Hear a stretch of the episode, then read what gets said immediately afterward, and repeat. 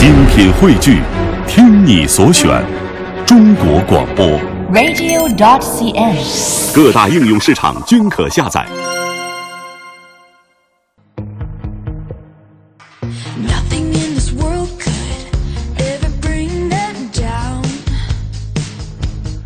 北京时间的九点零三分，欢迎您锁定中央人民广播电台华夏之声，收听《都市车天下》。大家早上好，我是大伟。大家好，我是鹏飞。哎，今天是大飞组合在周五的早间为您带来《都市车天下》，一首非常深情的、动感的音乐，也是送给大家，把大家周五早间的心情唤起来，因为马上就是周六周日了。嗯，马上来到周末哈，嗯大家现在心情应该格外的阳光灿烂。嗯，像微信公众平台上，野狼就给我们发来一个非常阳光的图片啊！哎呀，中间站的是警察叔叔，，对啊，站的倍儿直哈。，对，谁说我们这个天气不好啊，有雾霾哈？人家是晴空万里啊，嗯一片碧蓝。嗯，而且这个警察叔叔真的是站得太直了。嗯，为敬业的警察叔叔敬礼啊！谢谢你为我们的交通事业做出的巨大贡献。呃，如果各位听众朋友在广州车展的话，请和我们分享一下您在现场的图片。呃，我们呢在北京直播间为您带来广州车展的消息，也请您从广州车展给我们带来现场的消息，当一把我们的现场记者吧。好，首先进入到车史风向标。今天呢，跟大家分享的第一条消息是非常非常重要的，对各位以后在买车、呃修车上面是很有帮助的。嗯，千呼万唤不出来的新版汽车品牌销售管理实施办法终于将实施了。目前呢，曾经参与新版办法讨论的人士就表示，目前办法的最终修订稿已经完成，明年初有望正式实施。也有消息表示，十二月初商务部可能会在官网上对修订后的办法进行公示。是，办法修订稿呢将会在一定程度上给经销商来松绑，比如说汽车供应商将会被要求不能够干涉经销商的部分日常的经营活动。同时呢，还不得实施压库的行为，不得延长销售代理合同的代理时间。嗯，好，我们把目光转向今天的广州车展。今天二十一号，呃，微信公众平台上说这个星期六是要上班的节奏啊。当然了，明儿上班我也陪着你。嗯，横刀夺爱说生意不好，没有在九点收听啊。今天来赢奖品啊，希望你能甭管咱们生意好不好，当然生意越好，咱们这越高兴啊，都锁定在都市车天下来收听节目。呃，广州车展的最新的一组消息啊，首先是观致汽车呢，呃，昨天也说到了，观致是不是可能会被宝马收购呢？这个消息以后我们再观察。广州车展全球首发旗下第三款量产车型观致三都市 SUV 1.6T，售价从十四万元人民币起步。对，这个观致三都市 SUV 1.6T 啊，它呢是集了个性化和灵活多功能性于一身的一款车型啊，是一款满足于都市新生代开拓多样化的这种生活的一种时尚的座驾。嗯，说到观致呢，说到广州车展，真的是跟它很非常的有缘。第一次去广州车展，也就是去年这个时候，是看到了观致三这个五门版的首发，觉得这款车真的是做的非常的漂亮。作为自主品牌，呃，做的这个程度很好，但是呢是叫好不叫座。呃，这款 SUV 呢是继首款量产观致三轿车上市一年后，源自中国的全新国际汽车公司观致汽车广州车展上再接再厉，全球首发旗下第三款量产车型都市 SUV 1.6T。这款车呢，应该说是为城市的新一代啊、新生代开拓了多样化的生活。不仅将观致产品线扩展到一个新的细分市场，其搭载的观致逸云2.0版也会在车联网领域竖起一个全新的标杆。嗯，那刚才说了，它是非常的有优雅和嗯它的这种观致家族风格哈，而且它融入了现代的设计。呃，那么这款车通过全新的细节呢，将观致汽车的品质和质感让大家感觉提升了一个新的高度哈，原来就挺高的。嗯这都市 SUV 1.6T 拥有比它五门版高五十七毫米的离地间隙，还有呢高十毫米的座椅的高度，有一种指挥官式的坐姿，这也让大家有一种尽在掌握的这种驾驶感。当然，这个高度嗯，并不能够损耗它上下车的方便程度哈，上下车还是很容易的。另外呢，它的轮胎是更大尺寸的，那么整个车身的全包围呢，是可以在城郊行驶的时候保护车身和底盘，这样大家应该感觉这款车是比较安心放心的。嗯另外呢，只在轿跑车型上出现的后保险杠护板排气管一体式设计，也出现了这款车上。那这种设计呢，不仅能够降低底盘刮蹭时候大家的维修成本，同时呢，还与车顶的双色全展示的尾翼相呼应，形成进一步提高这款车的视觉冲击力。嗯，如果大家在广州车展的话，去看看这款车。我在网上和朋友圈里看到这款车的图片的时候，真心不错。希望有机会呢，在北京为大家试驾试驾。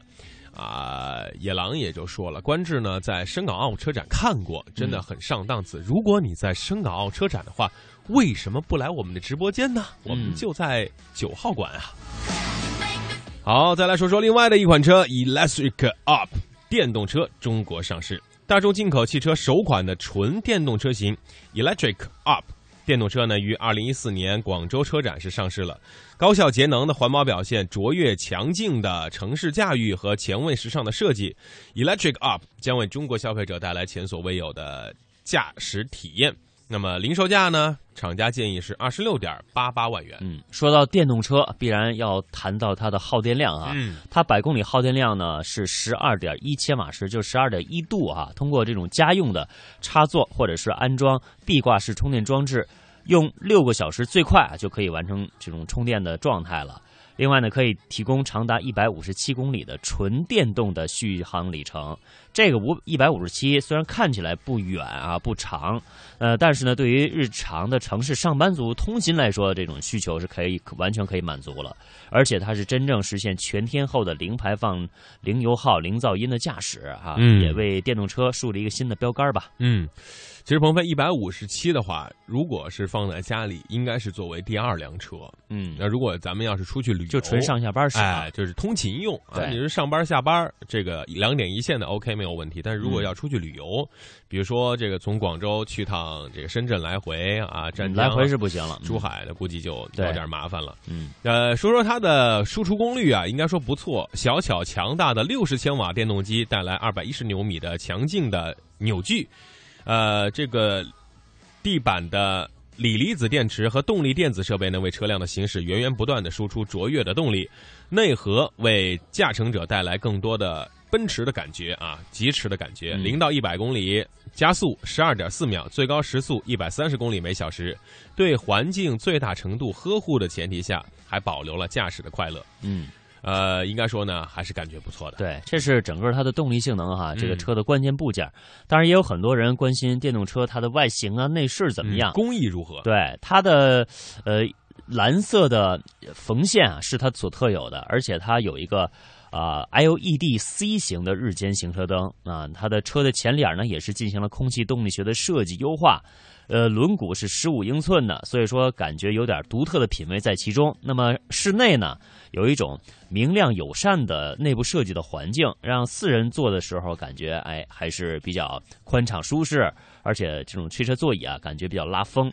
那么它追求的是一种简约前卫的细节的的这种设计，呃，另外它是追求的是严谨的德国的工艺啊，能够把驾驭者的鲜明个性体现出来。嗯，呃，说到了 Electric Up，还要说下大众的进口车型啊，有很多都在广州车展上啊集体亮相、家族亮相。比如说高大上的辉腾2014款、途锐耀越版，还有甲壳虫敞篷轿车和甲壳虫1.4 TSI Cooper、全新高尔夫旅行轿车和新尚酷等六款车型都在广州车展亮相了。呃，引领中国高品质多样化的汽车生活呢，做出了不懈的努力，特别是在新能源车领域呢，以及汽车智能化发展方向上的前瞻性、创新和实践。嗯，再来关注我们啊、比较骄傲的一款车型哈，就是作为我们中国汽车行业当中首个中英合资企业奇瑞捷豹路虎，哎这名字有点长哈。嗯呃，这款车这个公司啊，携他们首款车型，就是我们中国制造的揽胜极光，第一次亮相到广州车展上。那么，奇瑞捷豹路虎也是带着我们中国制造的揽胜极光，在这个登场之后啊，给大家显示出要成为中国高端汽车行业卓越创领者的信心和决心。这也标志着奇瑞捷豹路虎正式的进入到我们中国的高端汽车市场。嗯，揽胜极光呢，大家都比较的了解，做的是非常的漂亮，屡获殊荣，全球范围内获得成功，并成为路虎旗下最为畅销的车型。选择这样一款车型作为奇瑞捷豹路虎的首款车型，足以证明啊，捷豹路虎对于合资企业的信心和支持。嗯，那么在今年的十月二十一号正式开业的捷豹路虎常熟工厂呢，已经拥有了世界领先的生产设备和工艺充分整合精益生产和柔性制造的能力，并且遵循非常严格的质量管理流程。这个据说是全球比较先进的、高效的整车生产基地的一个典范。那么它打造的首款国产高端 SUV 车型，就是我们中国制造的揽胜极光，是采用全球统一标准的。那么这款车呢，也将在明年的年初正式上市。嗯，作为一款不折不扣的揽胜车型，中国制造揽胜极光呢，不仅忠实再现了揽胜的特性，还继续以年轻时尚的活力呢，让揽胜家族越来越强大。和路虎揽胜极光一样，它拥有独树一帜的出众设计，充满现代感的内饰风格，创新科技和一脉相承的路虎精神。外观方面，它的发动机舱盖、悬浮式的车顶、稳重大气的四角车轮各持一方的姿态。啊，应该说非常的家族化。中国制造揽胜极光还配备全球领先的九速变速箱、二点零升汽油发动机相配合，搭载路虎享誉全球的反地形、全地形反馈适应系统，适应全天候全地形的任意的驰骋。好，再来看另外一款车，是十一月十九号，首款源自 F-Type 的四门轿车全新捷豹 XE 在广州上演，主题为“拥抱改变中国”首秀。以极富开拓意义的创新性车型，见证了全新的捷豹时代，带领中国消费者共同开启了一场捷豹的改变之旅。呃，二零一四年的大众汽车品牌之夜——中国好声音梦想盛典呢，在广州国际车展前夜是开幕。大众汽车品牌发布重要革新，自二零一五年开始呢，大众汽车品牌将在中国市场逐步启用全新的基于发动机扭矩的车尾标志体系。同时，大众汽车集团还将提供尖端的环保科技，助力中国的高能效战略。以上是广州车展的各个车型新车的发布，接下来将会进入到汽车问答的环节。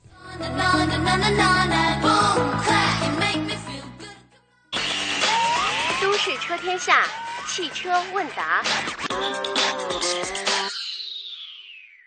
好，进入到汽车问答的环节。今天呢，还是会请到李正清高级工程师，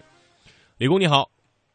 喂，喂哎，李工，哎哎，早上好。哎，周五好，每每周的周五呢，都会在直播间里听到李工亲切的声音，啊、也请听众朋友通过我们的微信公众平台，我们的微信公众号是“都市车天下”，来回来发出问题啊，买车、卖车啊、修车、保养车各个方面的有关车的话题，都可以来问问我们的李正清高级工程师。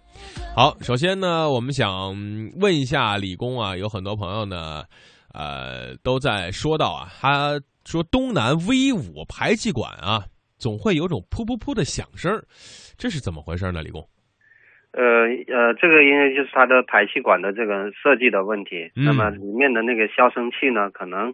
呃它设计成就是这种声音的，就是可能会让我们就是感觉到一种就是呃赛车的那种那种感觉吧。哦，对对对，东南的车其实改吧改吧都能成为一个这个房车赛啊，呃，但是呢，也请各位听众朋友在改车的时候，或者是呃有一些小变化的时候，注意车辆的行驶安全。嗯，好，这位朋友 C 二六零啊嗯，奔驰的 C 二六零，问一下，挡风玻璃有一种油性的物质，请问怎么处理好？呃，如果那个我们其实我们所有的车，呃，在我们城市里面呃使用的时候，比方说我们在一些餐馆比较多啊、油烟比较多的地方呢，都会出现这种那种油膜在上面啊、就是空气中飘渺的这些这些油的一些呃油脂啊，它会飘在我们车窗的玻璃上。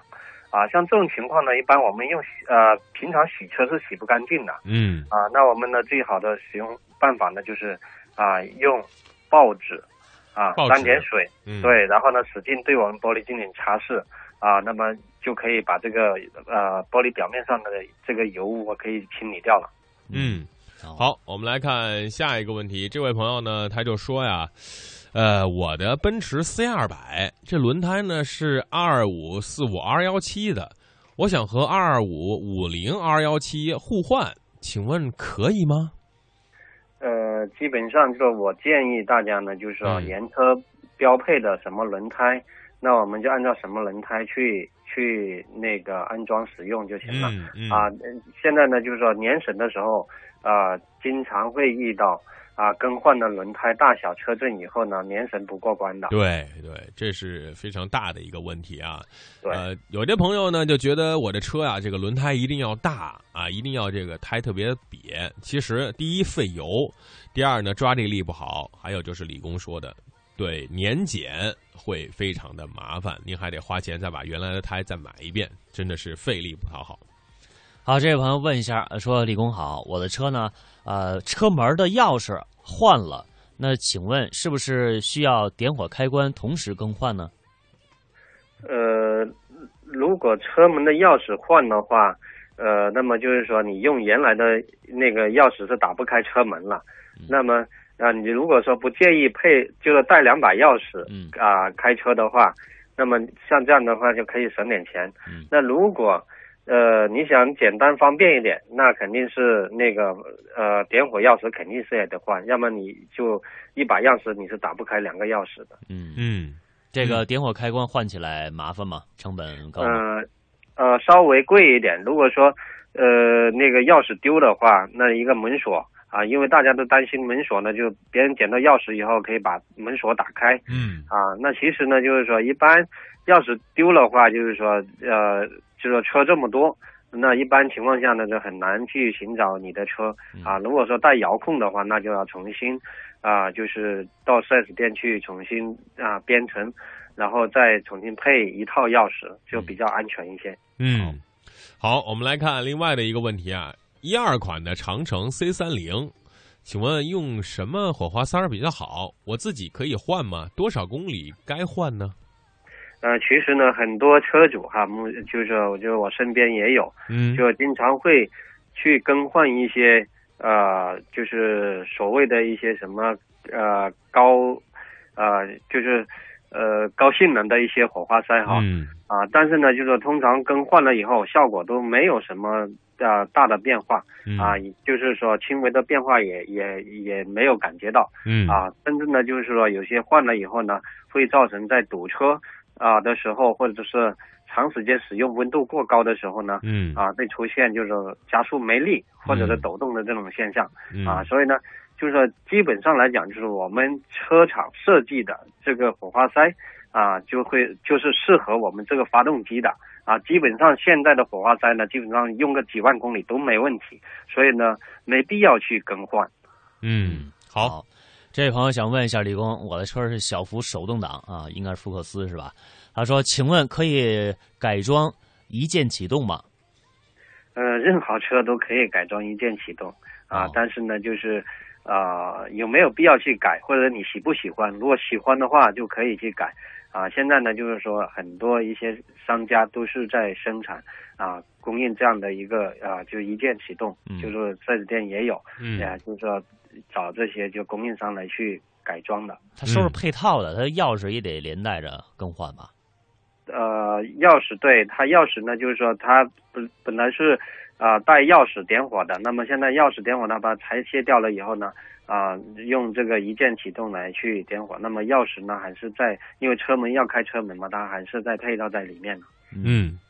好，这个微信公众平台上的西元就问了李工，早上好。早上开车的时候呢，车头冒了些许的白气，这个是发动机过热吗？我是自动挡。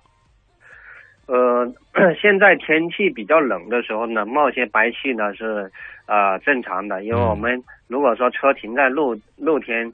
的时候呢，我们启动车辆的时候，可能会开始发动机发热的时候呢，有一些水蒸气呢，它会产生一些水蒸气嗯。啊，那么像这种情况呢是正啊正常的。嗯。好，这位朋友想请教李工关于节油驾驶的问题啊，他说呢，想请问我的车，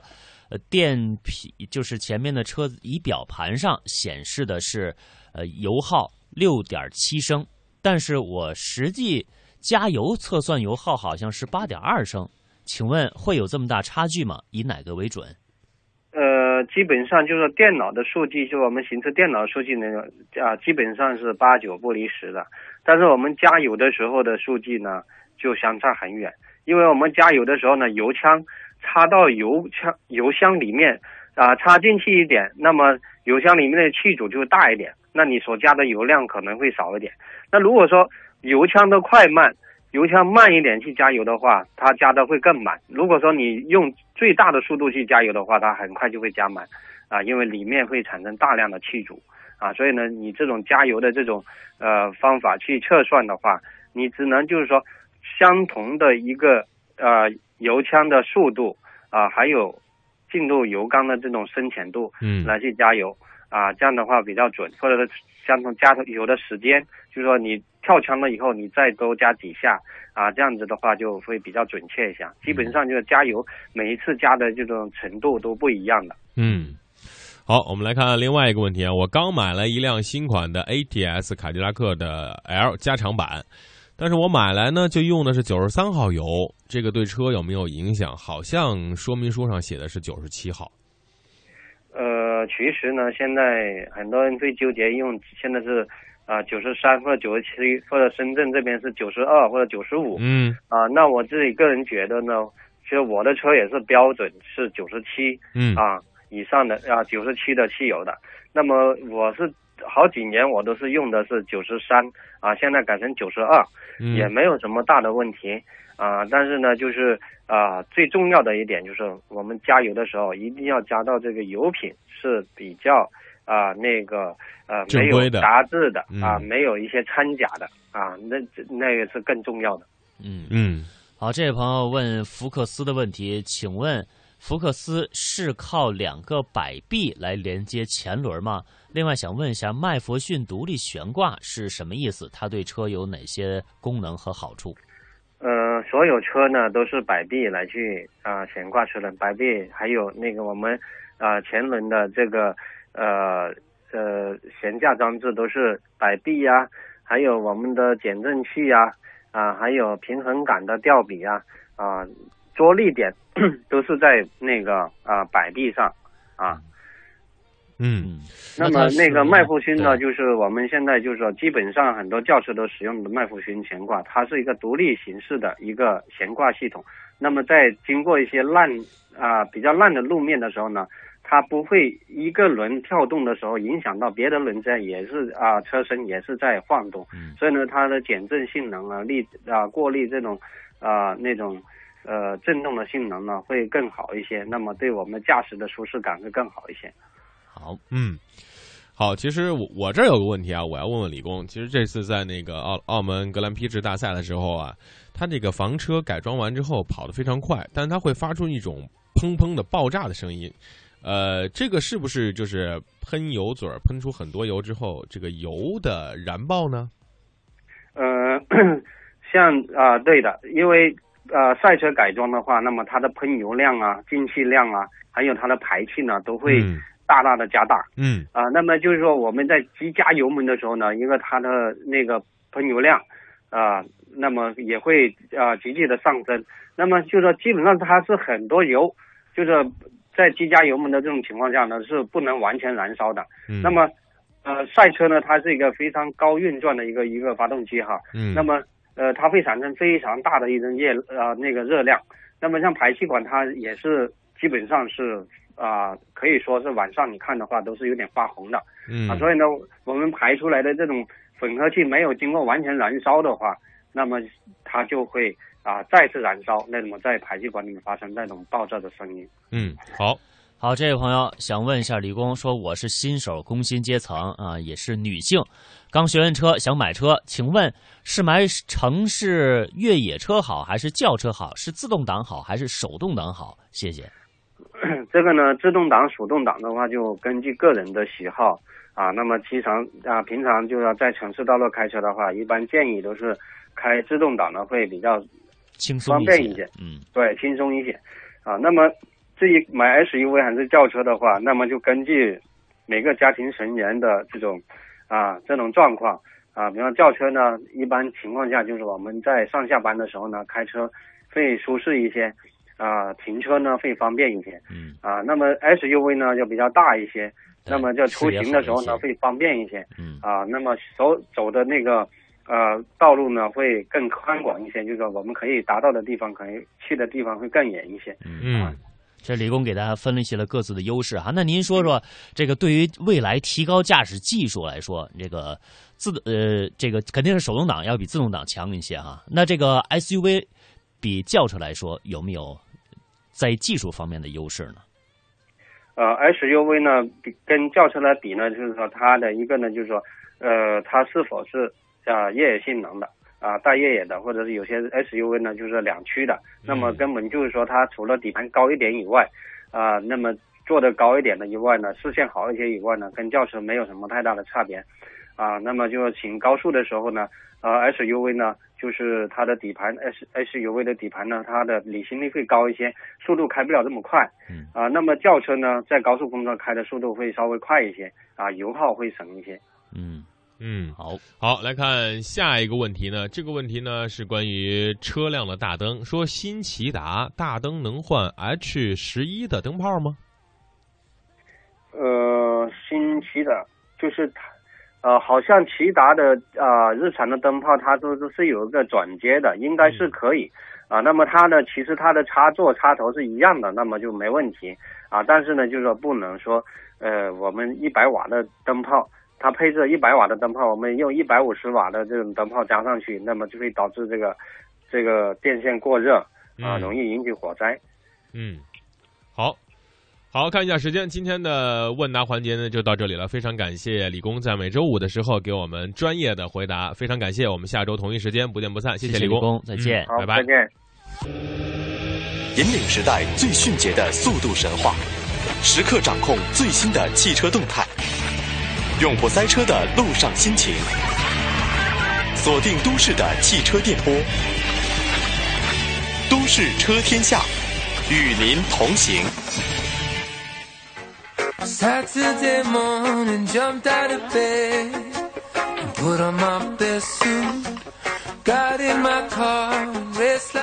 的，在节目的上半段呢，我们为大家分享了广州车展的新闻，同时呢，李正清高级工程师给大家答疑解惑。我也希望跟着各位听众朋友呢，能够通过我们的平台呢，了解到更多自己爱车的信息，啊、和自己的爱车和平的相处。要不然它出了一点小毛病，咱们的这个兜里的银子又得花不少。没错，我们的微信公众号是“都市车天下”，在微信公众号里搜索“都市车天下”五个字，就能够加入到我们的微信大家庭。同时，今天还有一部价值四百九十九元的移动车联网终端，可以在车内搭载免费的 WiFi 平台，还可以通过手机的 App 来监测车辆的数据。今天跑了多远，花了多少油，去了哪儿，车窗关好没有，胎压够不够，都可以通过这个小小的终端来一目了然的用手机掌握。嗯，啊，今天的问题是什么了？很多朋友就在给我发答案了啊，什么什么宝马，什么这个广州车展。哎，其实都不是的。前两天啊，前两天应该是在十九号，或者是呃十九号，为大家推送了一条微信的消息。微信的消息说的是什么呢？说的是，如果我们遇到警察叔叔在给你停在路边的车拍照，你应该怎么办？啊，这条消息呢受到大家的热烈追捧，现在的阅读量已经达到了两千多啊，转发量也是非常的大。呃，今天的问题就是来自于这条微信的推送，大家赶紧把这条微送翻出来，赶紧看一看。问题非常简单，你的车停在路边，这个时候有这个交通警察在给您的车拍照，准备啊贴条。您如果拉开车门开车就走，还会罚款吗？请回答会或者不会。Why 相当的简单。有如果我们在路上遇到了这个给正在给自己的爱车贴条，可能你也是临时停车下去买点水，或者要接个人，啊，刚刚离开车，这个时候等你回来的时候，突然发现啊，这个伟岸的身影在您的身车旁边给你贴条，正在记录，准备拍照。您这个时候打开车门，发动车，关上车门就走了，还会给您继续罚款吗？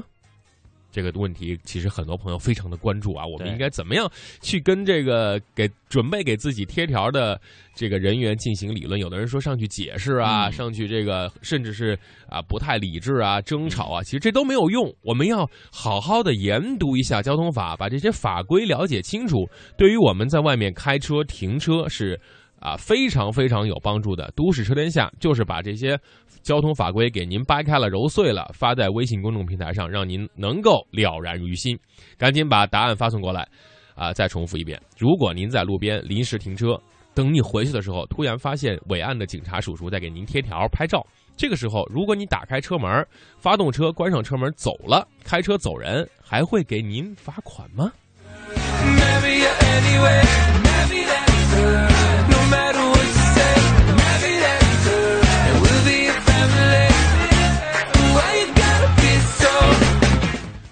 好，在这段时间呢，我们来听一段汽车试驾。这三款车呢，都是咱们的国民爱车，啊、价格不高，性能很好，同时也是大家在路面上看到的街车。但这三款车，无论是从外观、内饰、动力、刹车，还是它的售后服务、维修保养的费用，都是大家在综合评论和讨论的话题。我们把这三款车啊、摆在一块儿，给大家做一个测评，可以横向的、纵向的比较比较，到底买哪一款呢？大家自己决定吧。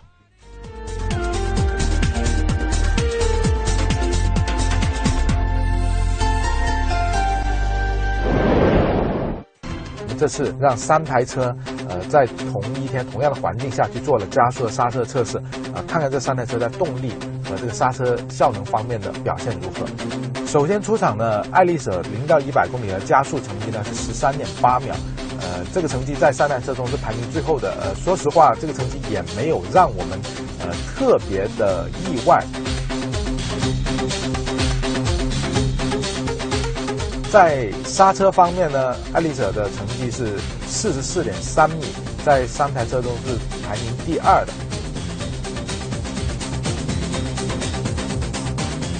桑塔纳呢，零到一百公里的加速成绩是十二点九秒啊，在三台车中排名第二。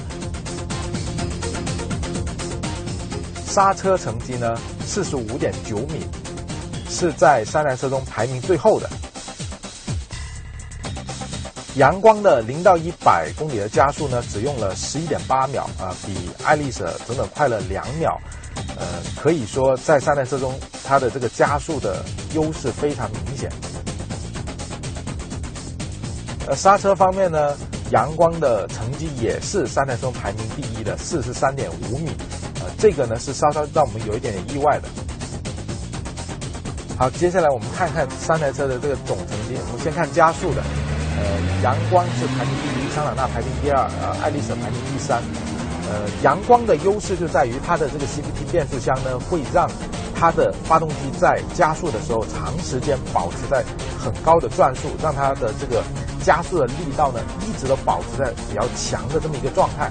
而桑塔纳的优势呢，是因为它的这个变速箱呢档位比较多，呃，所以发动机感觉实际动力不是特别的强，但是因为它每次换挡这个节奏这个间隙比较小，所以呢会让它的整个加速过程显得更加流畅。呃，爱丽舍呢，其实就吃亏在它的这个四 AT 的变速箱，因为它档位太少了，所以呢，在加速过程中，它每次换挡的需要的时间，第一个比较多，第二呢，它换挡之后呢，转速的落差会比较大，这样呢是影响了它的整个的加速成绩。刹车成绩呢，阳光也是排名第一，呃，爱丽舍在这环节排名第二，桑塔纳排名第三。呃，阳光和爱丽舍的成绩差不多，我们觉得阳光的优势可能是在于它的这个车身比较轻，所以它的刹车轮胎规格可能不是特别高，但是它能够做出比较好的刹车成绩。桑塔纳在这个环节中明显比另外两个对手成绩要差，这个可能是后轮的这个鼓刹的规格是有关系的。在这种极限的刹车状态下，它的这种刹车的效能，它的刹车的距离，总的来说呢，这是三台车做出来的加速和刹车成绩呢，呃，在我们的预想之内，就是他们的这成绩的对比和他们三台车之间的机械规格的那种差异呢是基本吻合的。在十八米绕桩这个环节，呃，三台车其实都有一点点出乎意料的表现的好啊，每台车的手感呢也是有一点点不一样的。爱丽舍在三台车中车头的动作，呃，包括它的这种车身的姿态是最好的。而桑塔纳呢，感觉这个电子系统介入的那个动作呢粗暴了一点它会保证这个车会尽量以稳定的这种状态去通过每个桩头呢保证安全第一。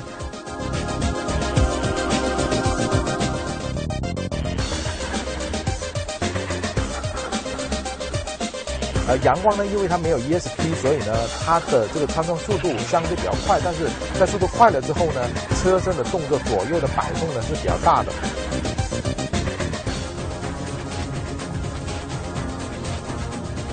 这种慢镜头中看看三台车在绕桩时候的姿态，我们就会发现，爱丽舍呢，它的车头因为比较灵活，而且整个车身的反应比较快，所以呢，它能够比较尽量的去贴近这个桩筒，这个穿桩的动作呢显得会比较流畅。呃，桑塔纳呢，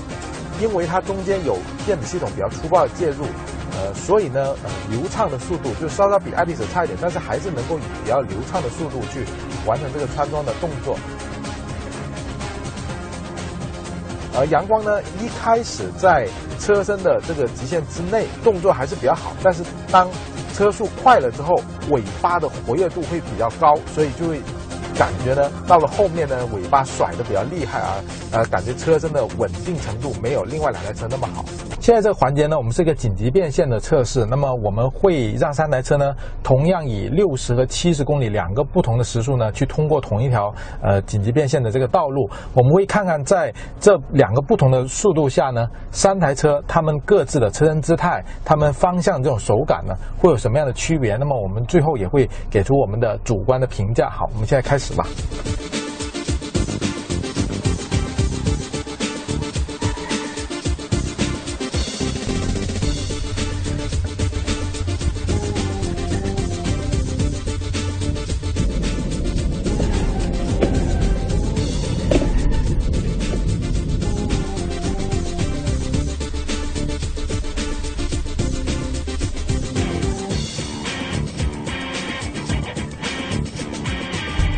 刚才呢是开着阳光做了一个六十公里时速的这么一个变线，主观上给我感觉就是这台车呢在做这种变线动作的时候呢，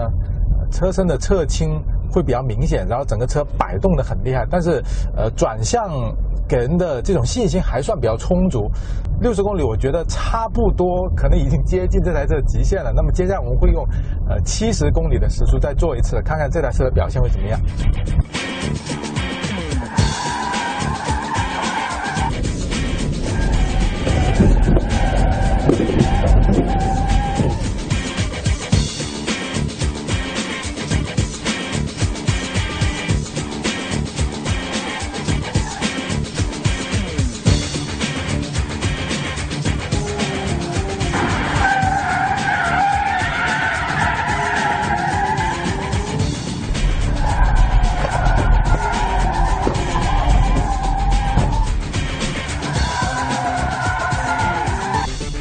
大家刚才可以跟着镜头看到，我们刚才是用七十公里的时速呢去做了这个阳光的紧急变线。阳光在这三台车中它比较特殊，它是没有 ESP 系统的。超过极限之后呢，它整个屁股就开始甩了。七十公里这个时速呢，对于阳光这台车来说是呃超出了它极限的。我们接下来就看看另外两台有 ESP 的车，呃，在这个环节表现怎么样。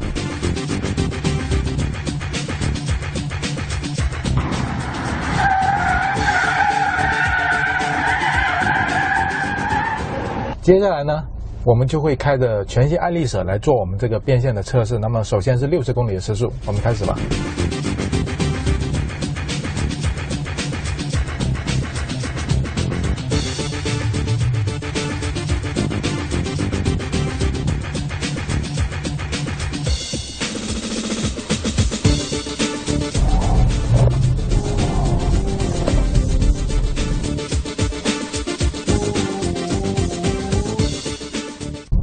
做的很轻松啊，比刚才阳光做同样六十的速度呢要轻松了很多。呃，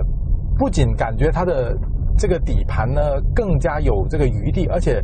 呃转向和车身它给人整体的那种沟通感呢也是很充足的。做完六十之后，就让人觉得哎这个车的极限还可以走得更高一点。好，接下来我们就马上继续做七十公里的这个时速的变线。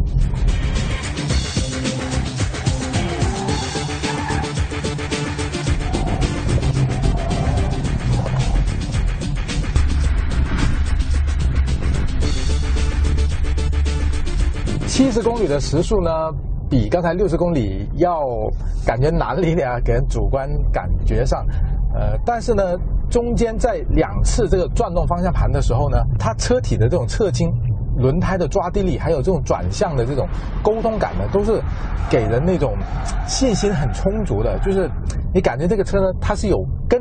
抓在地上一样，这个感觉是很好的。我觉得从主观驾驶感受上来说，这台车不仅是今天，而且是整个十万元这种家轿里面表现很突出的一台。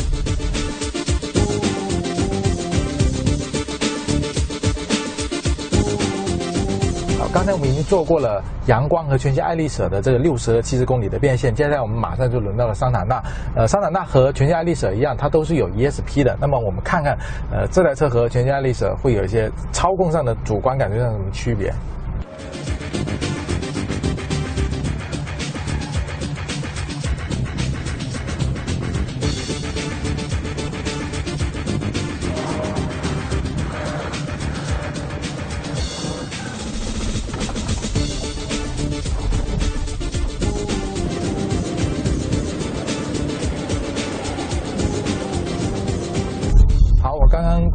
这个桑塔纳的六十公里的变现，呃，感觉也还是比较轻松的，和爱丽舍的这种主观感觉呢有一点点像，呃，但是呢，就是有点细小的差别，就是桑塔纳它的这个转向呢，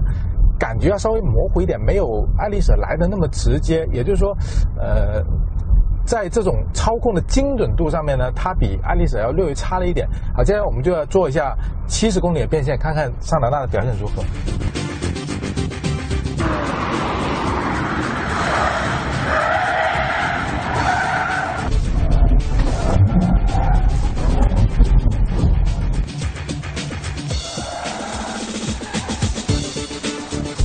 桑塔纳做七十公里的变现的时候呢，和爱丽舍就有一点区别了。呃，首先呢，它感觉底盘和轮胎极限比爱丽舍要略低一点点，呃，车身摆动的幅度有点大。另外一个感觉就是它的 ESP 介入呢，比爱丽舍的那种主观上感觉要明显一点，就是它很粗暴的去这个车轮呢进行了这种干涉，所以说给人安全角度的这种感觉呢还是很充足的，但是呢，呃，没有爱丽舍那种很直接、很爽快的感觉。在这个环节中呢，我们让三台车同样以六十公里的速度去做这个变线的测试，呃，最终做出来结果，其实三台车都通过了，但是主观上的手感会有点不一样。就是桑塔纳和爱丽舍呢，呃，做起来会相对比较轻松，但是阳光呢，已经感觉到有点接近这台车的极限了。呃，从这个车身姿态我们可以看出，就是桑塔纳和爱丽舍呢，它的车身姿态还是比较稳定的，但是阳光呢，呃，车身左右的摆动会比较大，尤其是它的尾部的动作呢，会呃感觉很活跃，呃，就是这台车感觉侧向抓地力还有这种过弯的极限方面呢，比另外两台爱丽舍和桑塔纳呢要低了一些。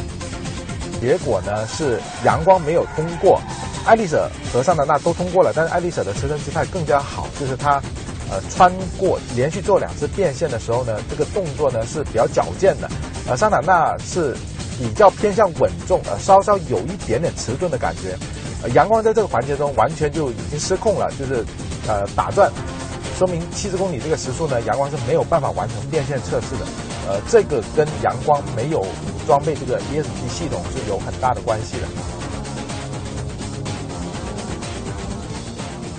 刚才呢，我们已经做了这三台车的一个六十公里、七十公里的一个变线的测试。其实那个测试呢，不是很想去表达这三台车操控怎么样，因为他们毕竟是一个定位平民的家用轿车。呃，我们主要是想通过那个测试呢，呃，告诉大家，就这三台车在主观的这种操控的感受，包括这种电子系统对我们安全性方面的保障方面的价值。呃，接下来我们要做一个呃更大的性能测试，就是我们会在这个场地里面做出一个大圈，这里头呢很多的绕桩啊、紧急变线的等等的项目，我们会在这个小赛道里面去完全的体验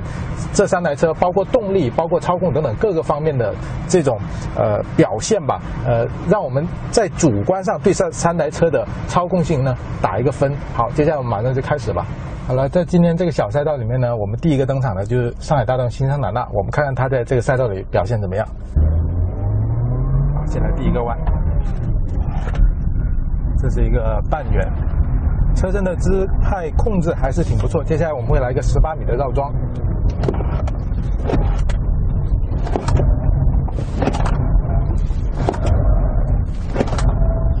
轮胎的抓地力还挺不错的，极限比较好把握得到。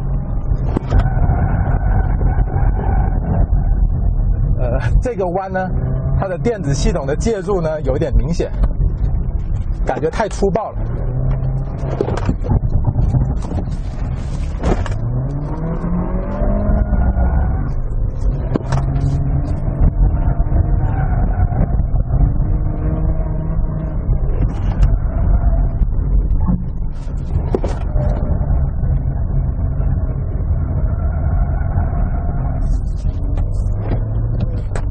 好，OK，我们完成。呃，这台车给我操控上的感觉呢，就是它各方面都比较中性。比如说，它这个转向虽然不是特别快、特别准了，但是呃，还是有一定的对路况的这种感觉。转动起来呢，这种手感啊，各方面指向性也都过得去。然后轮胎的这个抓地力呢，有点出乎我想象的好。呃，就在绕桩啊，包括刚才做几个变线的时候，轮胎都还能控制得住这个车。呃，可以说是和底盘的这个极限差不多。呃，有一点点让我比较不满意，就是我做几个比较大这种弧弯的时候呢，它的电子系统介入的太过于粗暴了，就是好像要在弯中把动力给切断的非常狠一样。这个呢是影响这台车在操控时候那种流畅的感觉。好，接下来我们看看另外两台车会表现怎么样。接下来呢，要挑战这个小赛道的是东风日产的阳光。我们知道呢，阳光在三台车中唯一一台没有 ESP 车身电子稳定系统的。那么，但是呢，它的动力表现可以说是三台车最好的。所以我们看看它在这个小赛道上今天会表现会怎么样。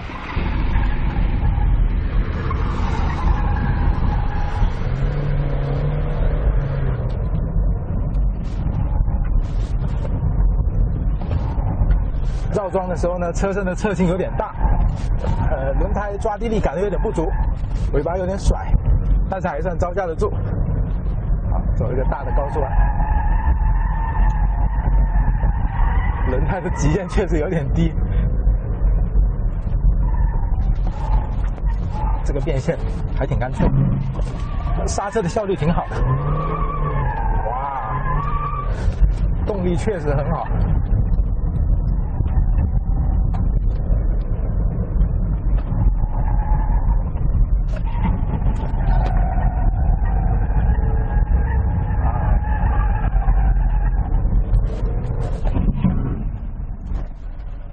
刚才我已经开着阳光跑了我们这条小赛道，呃，有一点点出乎我意料，这台车在这个赛道上表现很不错。首先，主观上给人最大好感就是它的这个动力系统，尤其是它这个 CVT 的变速箱，在我们有几个很狭小的这种。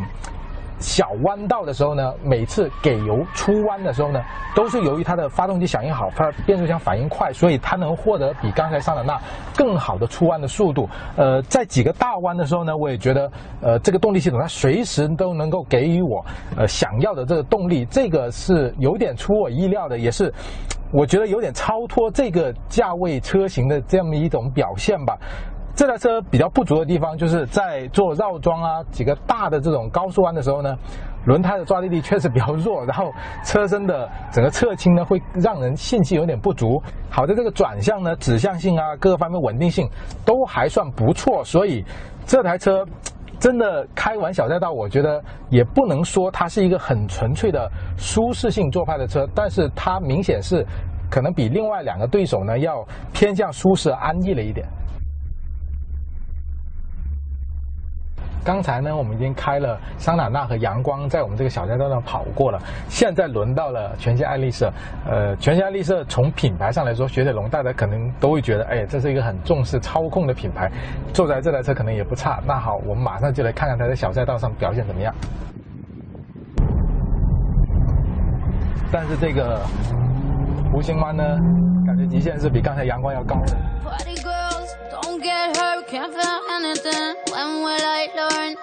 这三款